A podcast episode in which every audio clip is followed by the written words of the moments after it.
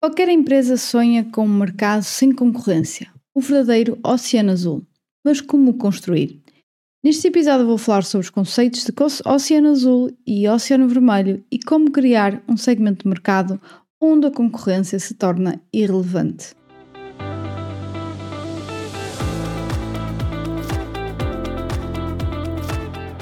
Hello, hello, business lovers! Como estão? Como está tudo por aí? Espero notícias vossas não aqui, não é? Vocês não me conseguem dar, mas aí para o Instagram. Não se esqueçam, amanhã é sexta-feira e todas as sextas-feiras eu abro a Business Friday, certo? Por isso, amanhã podem conversar comigo lá, deixar a vossa pergunta, que depois uh, eu vou responder o melhor que eu conseguir, não é? No tempo e na, na condicionante que são os stories. E bom, então hoje trago aqui um, um tema que acho que ao fim e ao cabo até acaba por ser quase de senso comum dos empresários, não é? Muitas vezes fala-se nisto, o oceano vermelho, o oceano azul. Uh, não é aqui uma guerra Porto-Benfica, não é? Caso nem nada do género. Mas uh, se calhar não vamos ao cerne da questão, à própria framework, à origem dela e como é que nós então, uh, porque por detrás da, elaboração desta, deste conceito existe depois, eu vou falar no, no final, uma série de passos para construir um oceano azul. Vamos então começar pelo início, que é falar um bocadinho da história de como é que apareceu uh, este conceito. Então, este conceito de oceano azul e oceano vermelho foi apresentado em 2004 pelos economistas Chen Kim e René Malborn num artigo da Harvard Business Review. Um ano mais tarde foi descrito num livro com o mesmo nome, pelo Ocean Strategy, em que os autores estudaram mais de 150 negócios que definiram como oceanos azuis em mais de 30 setores. A estratégia do Oceano Azul tem como objetivo criar e capturar um espaço de mercado e, portanto, uh, tornar a concorrência irrelevante. E como é que nós podemos então criar oceanos azuis, que é aquilo que nós queremos para os nossos negócios? Existem basicamente duas maneiras. Uma, nós podemos lançar setores completamente novos, não é? Criar uma necessidade que aparentemente ainda não existe. Temos aqui como, como exemplo, por exemplo, o eBay, não é? Acabou por criar leilões online. Eh, o que é que o eBay fez? Ele transformou um segmento em que o fator presencial era considerado essencial para a avaliação do artigo e criou uma plataforma, isso era o que se pensava, não é? E conseguiu transformar isso numa realidade digital, uma realidade online, em que criou uma plataforma, não é? Com todas as comunidades e vantagens que o online tem. Uh, atualmente, o eBay é o segundo site de compras mais visitado, apenas atrás da, da Amazon. Em segundo, uh, o segundo modo é nós partimos do oceano vermelho em que estamos e para navegar para um oceano azul, por assim dizer, temos que expandir os limites do setor existente. Então, aqui uma, uma por exemplo, uma estratégia destas uh, bem sucedida, não é? Para entrar num oceano azul, a Netflix. A Netflix é um bom exemplo de uma estratégia de oceano azul bem sucedida. Transitou de uma empresa de aluguer de DVDs para um serviço de streaming iniciando uma mudança que transformou completamente a forma como se consome os filmes, a televisão, as séries hoje em dia.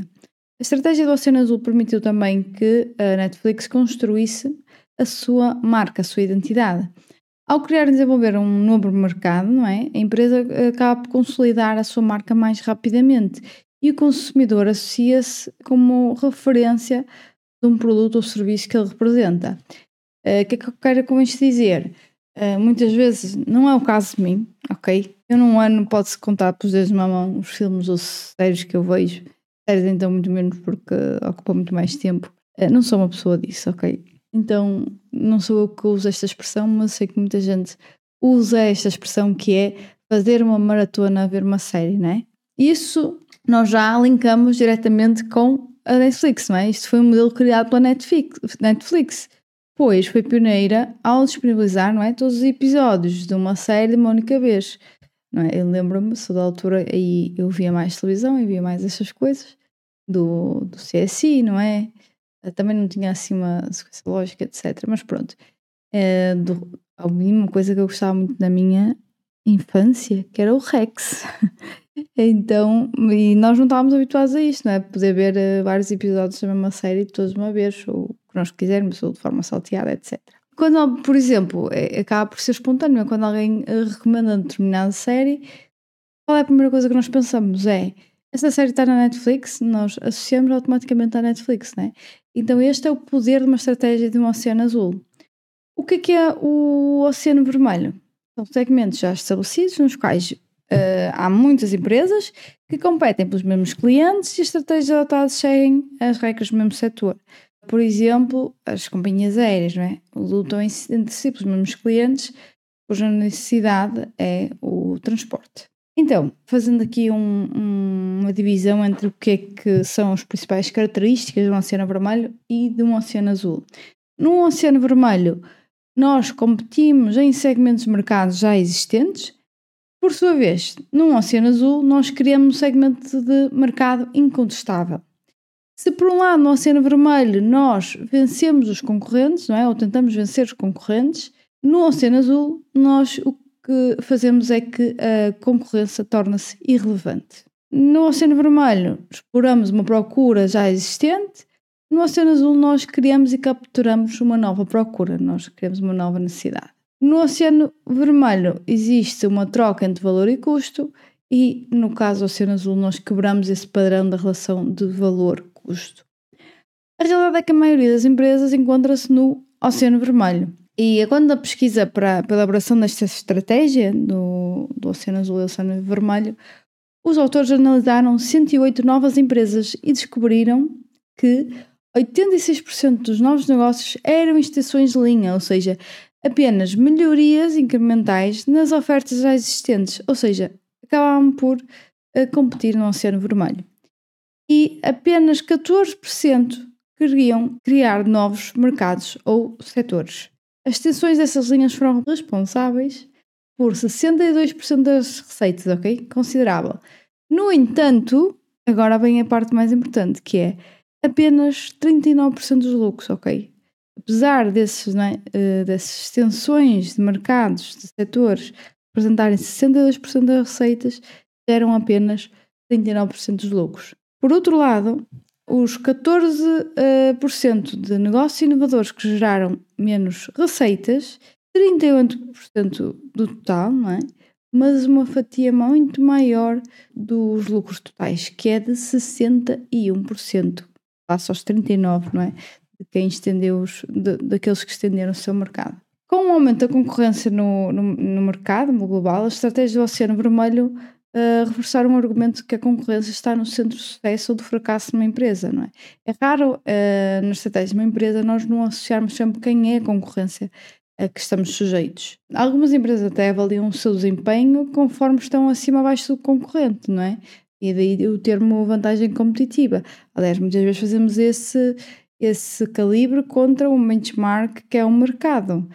Uh, e vemos quanto é que cresceu o mercado, certo? Que nós, nós estamos a crescer acima ou abaixo. Por outro lado, o avanço na tecnologia permitiu grandes inovações na produção, distribuição, pelo que os oceanos vermelhos tornaram-se mais restritivos, forçando as empresas a apostar no preço para se diferenciarem. Por outro lado, no Oceano Azul fazem-se negócios onde não existem concorrentes. Nós criamos novos territórios em vez de dividir os existentes. Ficar no Oceano Vermelho é aceitar as limitações do mercado e a necessidade de vencer as empresas concorrentes não é? para ter sucesso negando um fator crucial dos negócios que é criar um espaço onde não haja competição. Algumas empresas bem estabelecidas acabam por criar também oceanos azuis como negócios adjacentes ao seu negócio principal. Por exemplo, na década de 90, a Dell criou um oceano azul num segmento muito competitivo, ao permitir aos clientes escolher componentes do seu computador, garantindo a personalização e a exclusividade de cada cliente. Não é?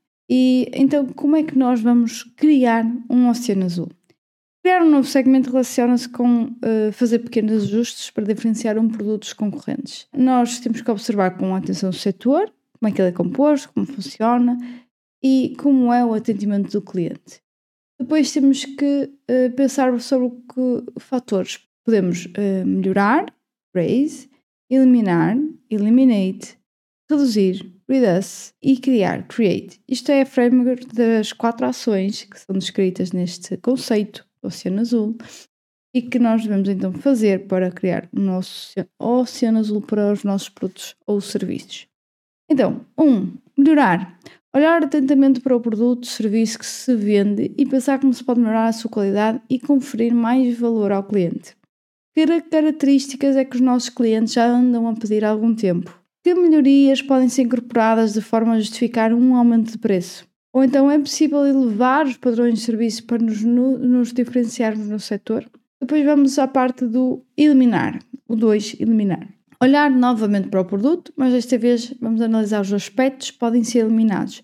Por exemplo, o produto necessita mesmo ter uma embalagem.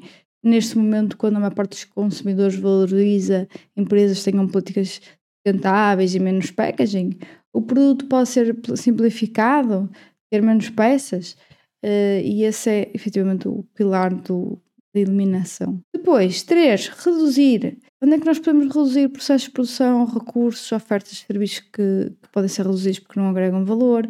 Com a implementação também da, da inteligência artificial, é?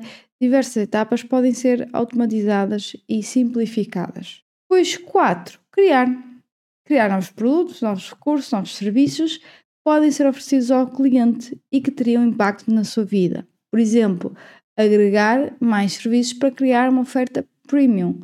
Por exemplo, no caso da Netflix, não é que sugere uh, determinados conteúdos, filmes, comentários ou séries com base naquilo que o cliente assiste e, portanto, acaba por assegurar uma experiência mais personalizada. Através desta framework, a empresa consegue reduzir os seus custos e diferenciar-se da concorrência, o necessário para criar um oceano azul. É importante nós revisitarmos estes quatro pontos frequentemente, permitindo que se mantenha à frente, uh, que nós mantenhamos à frente dos nossos concorrentes.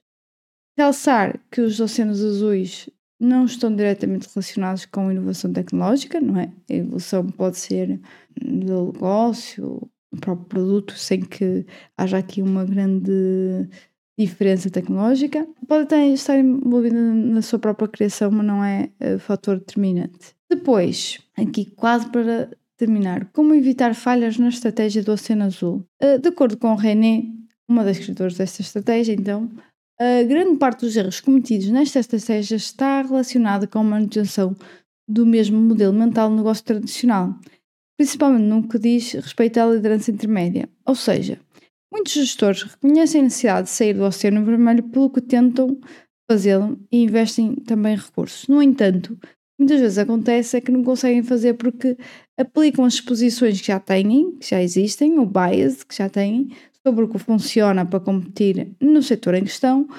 tentam também extrapolar para o novo mercado ou para o novo segmento e, portanto, isso normalmente leva ao fracasso da estratégia. Segundo a, a, a René, a autora, criar novos mercados não significa necessariamente satisfazer melhor os clientes existentes, mas sim criar uma procura totalmente nova. Para tal, deve-se então atrair clientes que não sejam do setor em que nós atuávamos, daí, mais uma vez, esses pressupostos não, estarão, não serão aqueles que nós devemos ter em conta. E então surge o conceito de não consumidores, ou melhor, não clientes, em inglês, non-consumers. Para muitas empresas, não clientes são os clientes dos seus concorrentes diretos, mas isto é uma visão muito simplista. Os não clientes são, sobretudo, consumidores que não compram no nosso setor e, por isso, costumam representar uma audiência muito maior do que os clientes do nosso setor atual. Existem três níveis de não clientes. Existe o primeiro nível que é o soon to be, ou seja, o nível mais próximo do mercado atual, encontra-se na fronteira, por assim dizer, são consumidores que compram da oferta de uma indústria por necessidade, não porque querem, mas mentalmente não são clientes da indústria. Usam as ofertas existentes para sobreviver enquanto algo melhor não aparece. Depois temos o segundo nível, que é os ref refusing, pessoas que se recusam a comprar produtos ou serviços de uma determinada indústria, de um determinado setor. São consumidores que entendem a oferta atual como uma opção para satisfazer as suas necessidades, mas decidem não comprar. Depois temos o terceiro nível, que é o unexplored. O nível mais afastado do nosso setor são não clientes que nunca consideraram a oferta do mercado como uma opção válida e as empresas presumem que as suas necessidades são satisfeitas por outros setores, daí serem não clientes por explorar e está aqui muito dinheiro por, para ser explorado. Como construir uma estratégia de oceano azul sustentável? Nós temos que alinhar a nossa proposta de valor, a nossa uh, proposta de lucro e a nossa proposta de pessoas. Uma estratégia, a boa estratégia baseia-se numa proposta de valor atraente para os consumidores, mas que ao mesmo tempo uh, vá retornar o lucro consistente e sólido para a empresa. A execução de uma estratégia sustentável baseia-se sobretudo numa proposta também que motive as pessoas, que motive os colaboradores. Questões que todas as organizações pretendem uh, construir um oceano azul devem perguntar. Um, de que forma cada uma das nossas três proposições estratégicas, ou seja, a proposta de valor, a proposta de lucro e a proposta de pessoas, podem apoiar e reforçar umas às outras para criar um ciclo forte e de reforço. 2. Como podemos alavancar a nossa proposta de valor convincente para fortalecer a nossa proposta de lucro, criar mais lucro e criar uma proposta também poderosa para as pessoas que trabalham connosco. E bom, este foi um episódio assim um bocadinho longo, mas acho que importante, uma vez que tanto falamos disto Oceano Vermelho Oceano Azul, este acho que é daqueles episódios que tem que ser ouvido novamente porque tem aqui mesmo muita informação que deve ser pensado de que forma é que nós poderíamos publicar isto no nosso negócio, no nosso setor em específico. Quem é que já está aqui a tentar navegar um, um oceano azul dentro da nossa indústria? Quem é que está no, no nosso no oceano vermelho? Qual é a nossa vantagem competitiva nesse oceano vermelho? E quais são as mais-valias também de nós nos mudarmos para um oceano azul? E pronto, farei um brainstorm até com as equipas acho que é mesmo um, um assunto a pensar para, para empresas terem sucesso. Bom, e foi isto por hoje. Espero aqui, para amanhã as vossas perguntas na Business Friday. Não se esqueçam, ela é sempre aberta todas as sextas e está aí com um tema específico ou não. Deixem as vossas perguntas e eu faço todo o gosto em responder. Espero que tenha sido útil este episódio. Obrigada por estarem a ouvir. Espero ter-vos aqui no próximo episódio. Já sabem, classifiquem este podcast na plataforma que estão a ouvir, seja no Spotify, Google Podcasts. E até lá. Stay tuned.